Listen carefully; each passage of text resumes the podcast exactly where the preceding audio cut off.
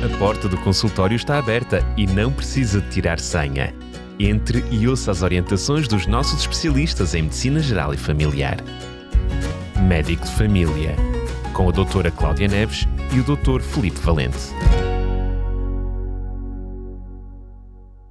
Envolvida mais uma semana, cá estamos para lhe trazer mais um médico de família. O que não muda é estar sempre na presença da doutora Cláudia Neves. Cláudia, mais uma vez, bem-vinda. Obrigada. E o apresentador também não muda, és sempre tu, Daniel, é ainda bem. É verdade, é verdade, é verdade. Um, hoje não vamos abordar um tema diferente. Começamos aos programas atrás com um novo tipo de programas que é trazer-nos algumas curiosidades, algumas notícias na área da saúde e hoje vamos fazer o segundo programa. Então não, esconda nada, não escondas nada, conta-nos tudo. Que novidades tens por aí? Uh, trago três estudos. Um deles na área estudos ou apresentações feitas em congressos uh, de saúde, um deles na área do álcool e cancro, outro na obstipação e, o de, e a atividade cognitiva, o declínio cognitivo, e outro sobre ver televisão e doenças mentais. São os três. Tu disseste obstipação. e declínio que... cognitivo. Uma coisa está ligada à outra. Como é que o intestino está ligado ao cérebro? Interessante, então. Portanto, vamos começar com o primeiro.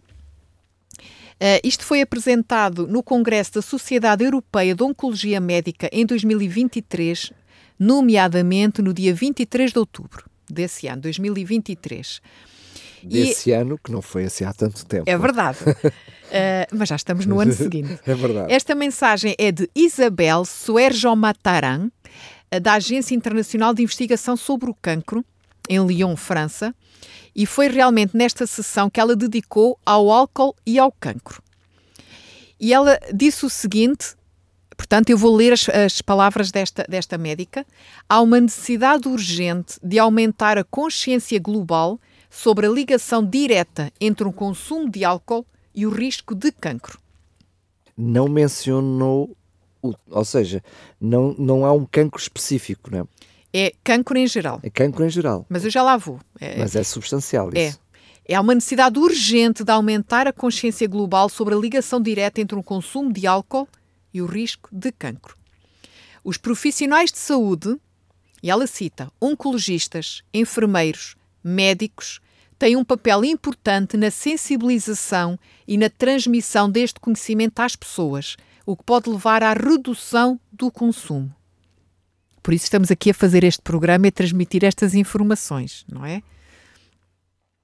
Ela destacou as estatísticas globais sobre o consumo de álcool. Os dados realmente da Agência Internacional de Investigação sobre o Cancro mostram que 46% da população mundial consome álcool. 46%, quase metade. Com taxas mais elevadas nos homens, 54%, e as mulheres, 38%. O, cons o consumo excessivo de álcool, e atualmente a definição de excessivo é quando é consumido mais 60 gramas por dia de álcool, e aqui um, um parênteses, cada bebida alcoólica tem uma quantidade de álcool diferente, mas é uma média de cerca de 6 doses diárias, é responsável, ou seja, o consumo excessivo, quem consome mais de 40, 60 gramas por dia de álcool ou cerca de 6 doses diárias, é responsável por 47% dos cancros atribuíveis ao álcool. O consumo de risco, uh, entre 20 e 60 gramas, é responsável por 29% dos cancros atribuíveis ao álcool estamos a falar na mesma proporção mais de duas doses diárias, ou seja, mais Sim. de duas doses diárias já é um comportamento de risco. O consumo considerado moderado e aceitável culturalmente na nossa sociedade, que é menos de 20 gramas por dia ou cerca de duas bebidas diárias, é responsável por cerca de 14% dos cancros atribuíveis ao álcool. Mesmo beber duas, menos de duas bebidas por dia não é? Por isso é que realmente é, esta doutora Isabel deu esta alerta. Globalmente, o consumo de álcool é responsável por 4% de todos os cancros diagnosticados em 2020. De todos os cancros. Isto a nível mundial e uma análise de 2021. Este estudo foi feito relativamente a 2020, foi apresentado em 2021. pela Agência Internacional de Investigação sobre o Cancro. Só no Reino Unido, o consumo de álcool causou quase 17 mil casos de cancro em 2020. Talvez quando vejamos o número em vez de percentagem tenhamos esta noção. Pois, eu, os meus olhos abriram-se agora. 17 mil 17 pessoas. mil no Reino Unido. Um, o cancro da mama representou quase um em cada, em cada quatro desses novos casos. Destes novos casos de cancro, um em cada quatro era cancro da mama, atribuível ao álcool. Além do cancro da mama, existem outros tipos de cancro associados ao álcool. O cancro da cavidade oral, portanto da boca, campo, cancro da faringe, cancro da laringe, do esófago, do fígado, que as pessoas quase sempre associam ao cancro do fígado, e o cancro coloretal, que é do, do intestino grosso, do cólon e do reto. Todos estes cancros e o da mama podem ser atribuídos ao consumo de álcool.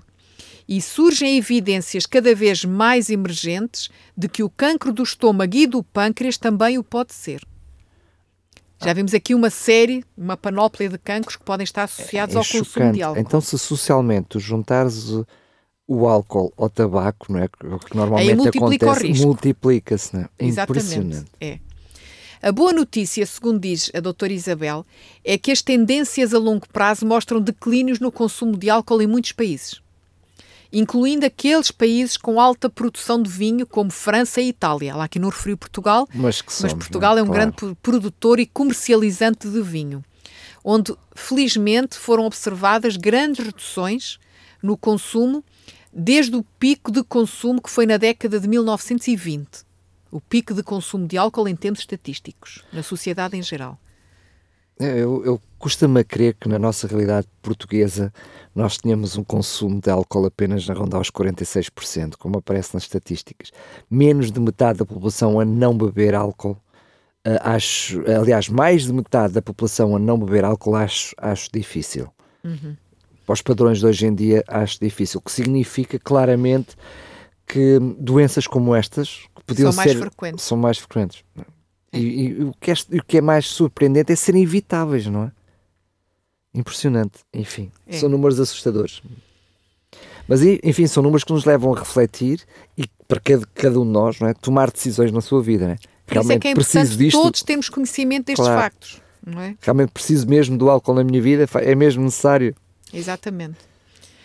Depois, hum, o outro tema é realmente sobre a obstipação e declínio cognitivo. Uh, foi apresentado na Conferência Internacional da Associação de Alzheimer em 2023 por Megan Brooks no dia 19 de julho de 2023. Eu digo estas citações porque as pessoas podem encontrar isto facilmente na internet, estes estudos. Um, foi apresentado nesse, nesse momento, em julho de 2023, que estima-se que 16% da população mundial sofra de prisão de ventre, a obstipação. E o problema, como já vimos no outro programa, é mais comum em adultos mais velhos, devido a outros fatores relacionados com a idade, a falta de fibras na alimentação, a falta de atividade física, o uso de medicamentos obstipantes eh, para tratar outros problemas de saúde. E já falámos também num problema sobre a obstipação, que ela é definida como evacuações a cada três dias ou menos, portanto, menos do que dia sim, dia não. E tem si- sido associada a outros problemas a longo prazo, como hum, inflamação, desequilíbrios hormonais, ansiedade, depressão. Mas poucos estudos investigaram a relação entre a motilidade intestinal e a função cognitiva. Então, este estudo o que é que, que é que fez? Fizeram uma análise de vários estudos, já feitos anteriormente. E a análise envolveu dados de 112.753 mulheres e homens de três estudos. O chamado uh, Study, que é estudo das, das enfermeiras com idades entre os 30 e os 55 anos. O outro estudo 2, com as enfermeiras entre os 25 e os 42 anos e um outro estudo que foi feito entre os 40 e os 75 anos.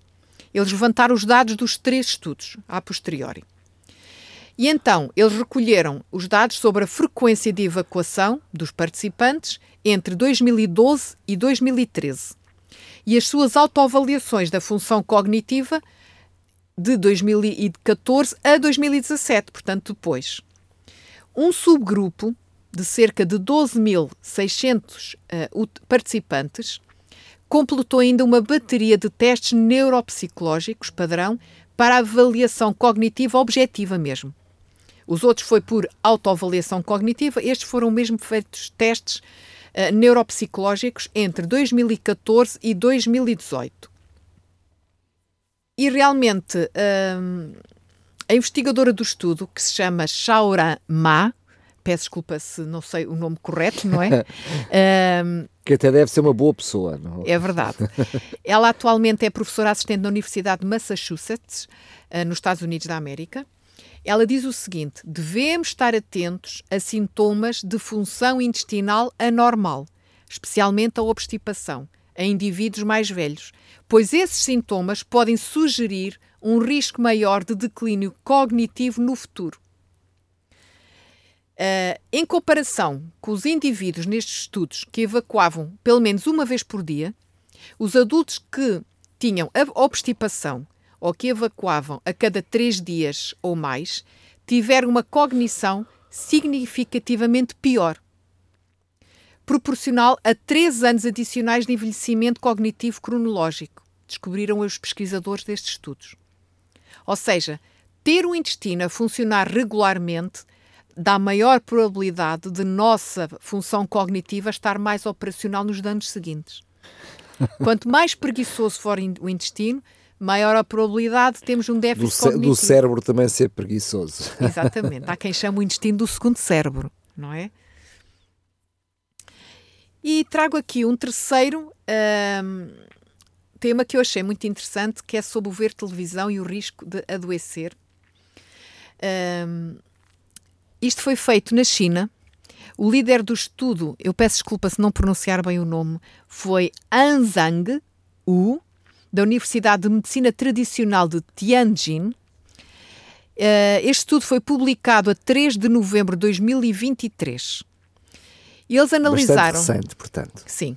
Analisaram os dados de 473.184 pessoas com idades entre os 39 e os 72 anos. Portanto, uma amostra Bastante considerável. E abrangente, claro. Quase meio milhão de pessoas uh, que estavam inscritas no Biobanco do Reino Unido e que foram inscritas de 2006 a 2010 e que saíram, portanto, deste estudo se tivessem falecido, claro, se tivessem ficado com demência ou doença de Parkinson, ou com depressão, ou tivessem decidido sair do estudo, ou quando o estudo terminou que foi em 2018 para residentes do país de Gales e 2021 para residentes de Inglaterra e Escócia. Ou seja, este estudo foi feito ao longo de anos. Os participantes iam anotando o número de horas que passavam fora do trabalho, fazendo exercício físico, vendo televisão, usando o computador. Iam anotando diariamente, fazendo um diário. E depois uh, foi feita uma ressonância magnética para um, determinar o volume cerebral dos participantes. Durante o estudo, cerca de 6 mil pessoas desenvolveram demência, 3 mil desenvolveram doença de Parkinson, 23.600 tiveram depressão, 1.200 desenvolveram demência e depressão. E 486 desenvolveram doença de Parkinson e depressão. Em comparação com aqueles que viram televisão menos de uma hora por dia, aqueles que relataram ver televisão quatro ou mais horas por dia tiveram maior risco de demência de 28%, maior risco de depressão de 35% e maior risco de doença de Parkinson de 16%.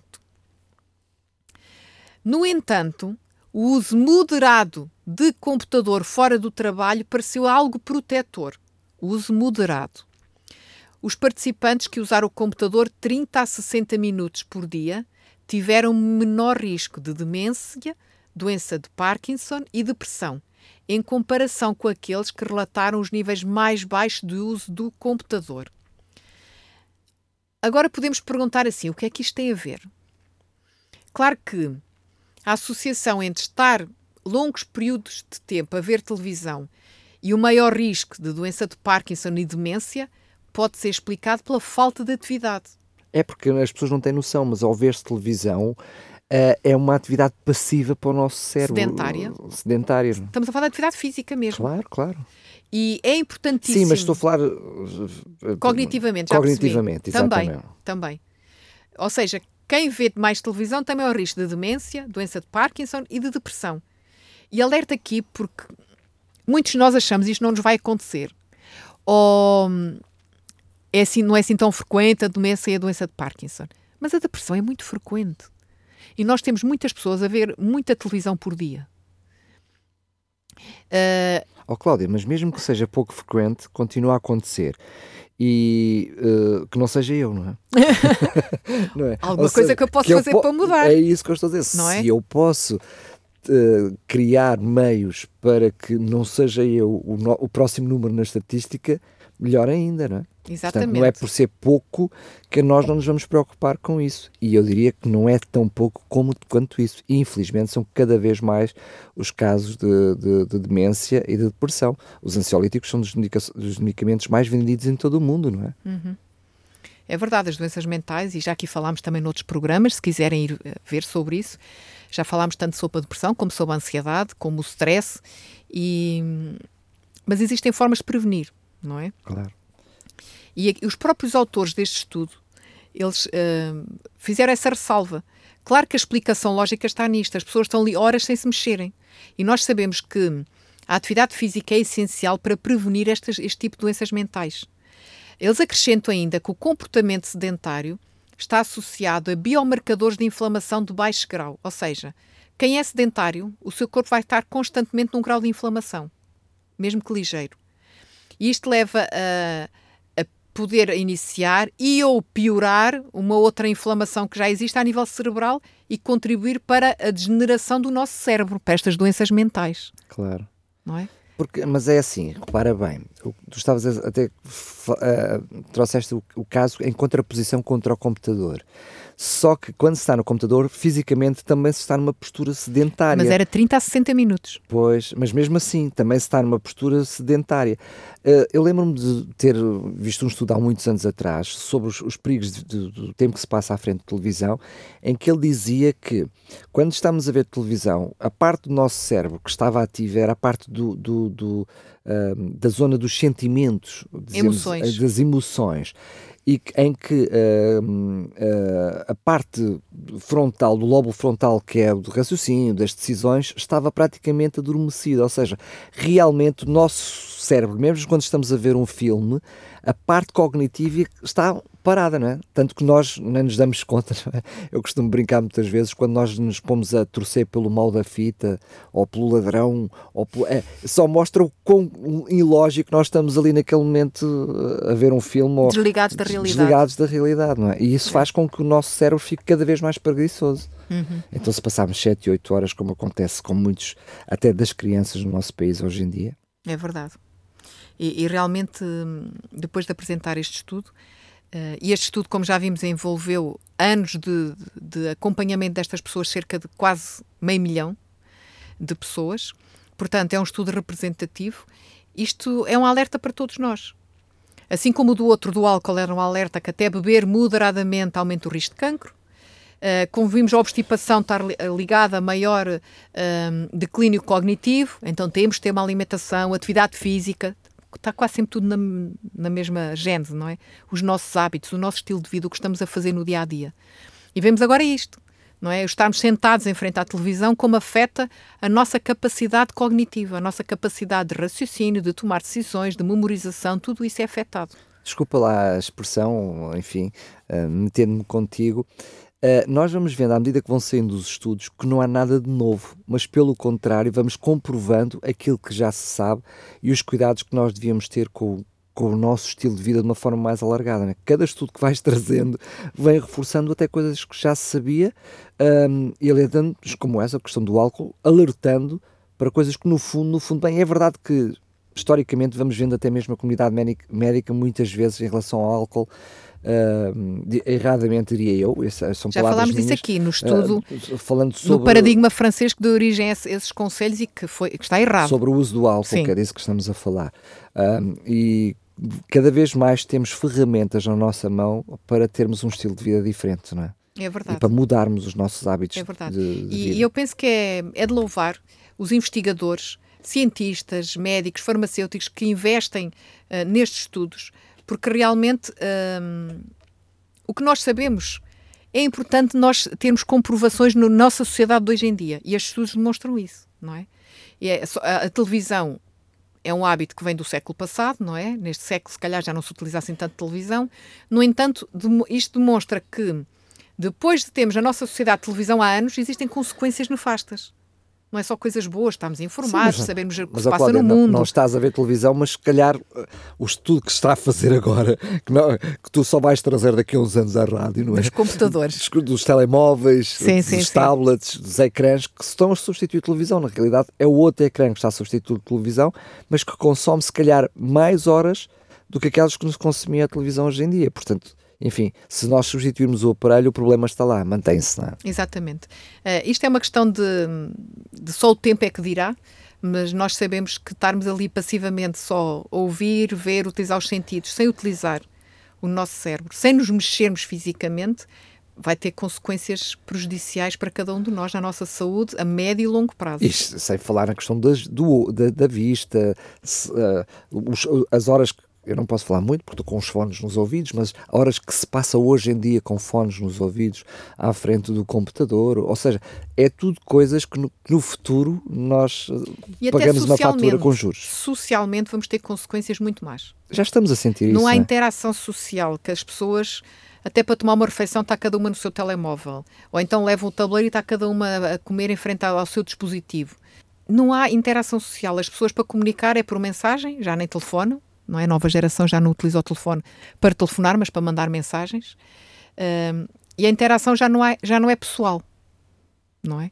Por isso é que eu digo que isto tem consequências não só na nossa saúde, mas física, mental, mas também social em todas as vertentes. E até espiritual. Claro. Estes, estes estudos, como estes, estes três que trouxeste hoje, são também ferramentas importantes de trabalho para vocês, como médico de família, porque uma coisa é vocês abordar- abordarem o utente e dizer: Olha, não deves ver televisão. Outra coisa é vocês estarem na posse de um estudo, não é? algo que é um resultado científico, alguém o trabalhou e dizer: Atenção, que faz isto, isto, isto. Ou seja, isto são ferramentas muito importantes para a prática clínica do dia a dia, depois, não é? Sim, sim. Eh, eu utilizo, por exemplo, muito na questão do álcool. Nós temos uma sociedade que, em geral, ingere muito álcool diariamente, moderadamente ou excessivamente, hum, e as pessoas ainda têm muito aquela ideia que não tem mal nenhum beber o copozinho à refeição. Pelo contrário, ainda acham que, que faz bem, não é? Eu utilizo muito os estudos que têm saído, este é um deles, mas existe outro que eu também já aqui apresentei sobre o risco de beber moderadamente e o risco de cancro e o risco de AVC. Aliás, perdão, de AVC, um, um estudo feito, não sei se foi 2022 ah, ou 2021, na China, que envolveu também um grande número de pessoas, em que beber moderadamente aumentou o risco de AVC nas pessoas. Ah, existem vários estudos, existe outro também relacionado com o álcool que foi feito no Reino Unido, em 2022, salvo, não, não sei se estou enganada no ano, mas já os apresentei aqui noutros programas. E eu apresento isso às pessoas também, porque é difícil hoje em dia as pessoas acreditarem só no que um médico diz, porque cada um diz sua coisa. Ah, e então eu tento ahm, munir-me de mais informação para tentar perceber às pessoas que eu dar a entender às pessoas que eu estou a dizer isso para o bem delas porque é o que os estudos comprovam. que Claro, realmente faz-lhes mal. E por isso também é que eu decidi trazer aqui à, à Rádio RCS este, esta rúbrica Novidades em Saúde, porque estes estudos, e são relativamente recentes, apresentados, apesar dos estudos terem sido realizados ao longo de anos, como vimos, mas os seus resultados saíram há pouco tempo, foram apresentados na internet e em congressos relativamente há poucos meses, e isso vem realmente acrescentar mais informação, não só profissionais de saúde, eles estão disponibilizados na internet para quem quiser ver. mas muitas vezes escondidos atrás de muitos lobbies, não é? Que depois acabam por não, não, É eh, verdade, não, mas- não trazer as coisas à luz do dia, a não ser que a pr- própria pessoa queira investigar por si mesma. Porque o que tu estás a fazer, tens a oportunidade de te- de ter um programa na rádio onde tu eh, podes partilhar esse conteúdo com quem nos ouve. Eh, Na tua prática clínica, foste tu própria que foste atrás de receber essa informação, não é? Uhum. Outros colegas por poder, uh, não, poder provavelmente não, não, não, não, não corre atrás do estudo e depois Nós não tem essas ferramentas. hoje em dia temos acesso a muita informação sem precisar de abrir um livro, hoje em dia. Nós temos, um, eu falo por mim, inscreve, basta inscrever-nos em alguns sites que recebemos automaticamente os estudos mais recentes. Temos podcasts, de, e temos bons podcasts em Portugal, de, feito por colegas de, de várias especialidades médicas, com uh, temas atuais e com estudos atuais também importantes. E não demora assim tanto, até podemos ir numa viagem e ir ouvir um podcast sobre saúde. A reciclagem é muito importante na vossa Agora, área. é importante para qualquer pessoa que nos está a ouvir, quando vai pesquisar alguma coisa à internet, ver se esse estudo é fidedigno. Existem mil e uma informações na internet que não são verídicas. E essas ferramentas que já estão a dizer já são automaticamente ferramentas que uh, já estão, uh, portanto, já são reconhecidas dentro dos mei do Tem meio que ser sites reconhecidos na claro. área médica, tem que ser estudos que sejam referidos por vários profissionais ou por vários sites, é sinal que é fidedigno. Agora, porque determinado youtuber decide, decide dizer qualquer coisa, por exemplo, Google. temos que ir investigar nós, exatamente, não ir ao Google e pesquisar, ah, ver televisão e, e, e doenças cognitivas. Há que ir mais fundo, porque há informação que não é fidedigna. Claro. Temos que realmente ir a fundo. Ou então, simples, ouça o médico de família aqui na Rádio RCS, nos 91.2, que a informação é fidedigna de certeza estamos a, estamos a promover-nos. Muito bem, Cláudia. Obrigado mais uma vez. Até ao próximo programa. Até ao próximo. A porta do consultório está aberta e não precisa de tirar senha. Entre e ouça as orientações dos nossos especialistas em Medicina Geral e Familiar. Médico de Família, com a doutora Cláudia Neves e o Dr. Felipe Valente.